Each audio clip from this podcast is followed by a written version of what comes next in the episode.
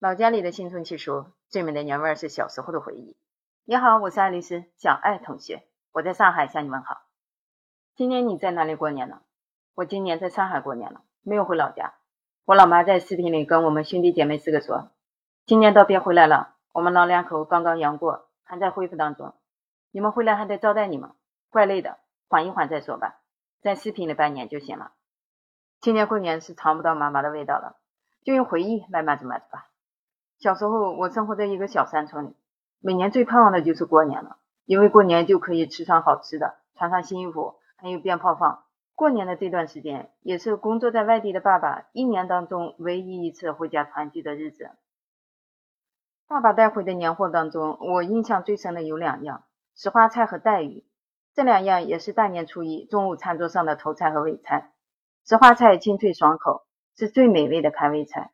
带鱼是生活在北方的我一年当中唯一一次能够尝到的海味，也是到现在为止我最喜欢吃的一种海味。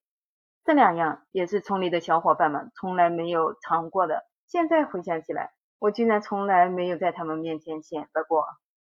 每年过年，妈妈会请人把养好的唯一一头猪杀掉，清理蒸煮是由爸爸负责的。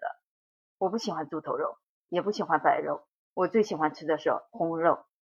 餐桌上的肉味儿我记不太清了，我只记得爸爸煮的肉从锅里飘出香味的时候，在院子里玩耍的我。就会循着那个香味儿蹭到跟前，爸爸会给我一块煮好的肉骨头，我把上面的红肉利索的吸溜下来，哇，那种感觉真是太爽。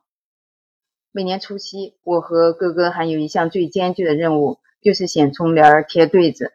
为什么说是艰巨的任务呢？因为我们家需要贴对联的地方实在是太多了。我们家祖上在康雍乾盛世时期。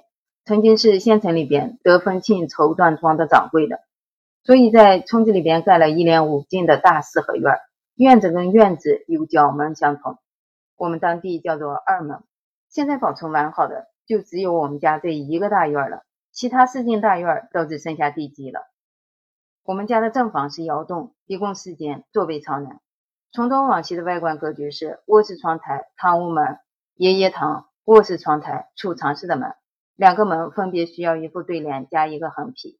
爷爷堂是镶嵌在中间墙壁上的一个砖雕的大佛龛，佛龛里面的砖雕佛像在破四旧的时候被砸掉了。爷爷堂的两边也需要一副小对联加一个横批。接下来是一个长长的月台，连通了正院两边的东西厢房。月台的东头是角门，角门两边的砖墙连接了正房的一个卧室窗台和东房的一面墙。角门的外边用砖墙封死了，门洞就改做了储藏室。储藏室的两边也需要一副对联加一个横批。从月台的中间下个十几阶的台阶，就到了院子里。东房是经过改造的，从北往南的外观是三个窗户一个门，三个窗户中间的两面墙需要两个条幅，一个门需要一副对联加一个横幅。南北两面墙需要两个条幅。西房保持了原貌。门开在中间，需要一副对联加一个横幅。两边的窗户就是晋商大院里边常见的那种格扇窗，原来是红毛头子的，现在改成了玻璃，反而更加美观。几个圆柱形的窗框需要两到四个条幅来点缀。南北两面墙需要两个条幅。接下来是一个比月台还宽还长的通道，连通了东西厢房、南房和大门。大门开在西头。外观看起来大方气派富有，不要说在村子里面，就是在整个县城里面也是数一数二的。在我们山西晋商云集的县城，首推齐太平，就是晋中地区的祁县、太谷、平遥。我们这个小山村号称小太谷，属于晋中地区的寿阳县。大门靠里的门厅占地五六十个平方，有两根柱子支撑，需要贴一副长长的对联。大门外面的翠花门厅遮盖了一大半的台阶，也是有两根柱子支撑，需要一副长长的对联。柱子上面的额房是精美的镂空木雕，横幅配不上它，需要配四个大字。买那种专门用来写大字的材质，毛头材质。挂起来之后随风飞扬，就像飞舞的风筝。木雕上面静态的花鸟鱼虫也变得生动起来。大门需要一副对联加一个横批，横批上方是两个凸出来的圆柱形的木门头。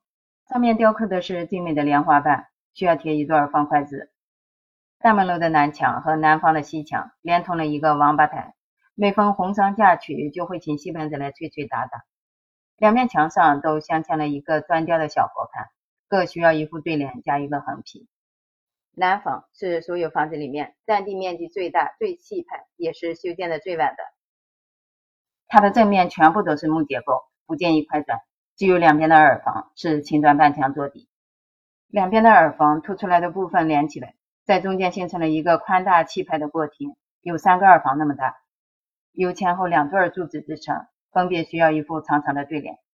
房门两边也需要一副长长的对联加一个横批，两边雕刻的个扇窗，中间的窗框也需要点缀条幅。整个院子里所有的门上都需要贴福字，你能算出来需要多少个福字吗？到这里你还会怀疑剪窗帘贴对子不是一件大事吗？南方大门西方两百多岁了，和美国差不多同龄，在美国会被当作古董文物单位保护起来，但是在中国两千多年的历史长河当中，两百多年仅仅是一个王朝的历史。对于这样的建筑，你知道在中国有哪些法律上的保护规定吗？欢迎留言讨论，你的留言有可能会被选入下期节目。欢迎订阅专辑，关注主播，送送月票就更好了，谢谢你。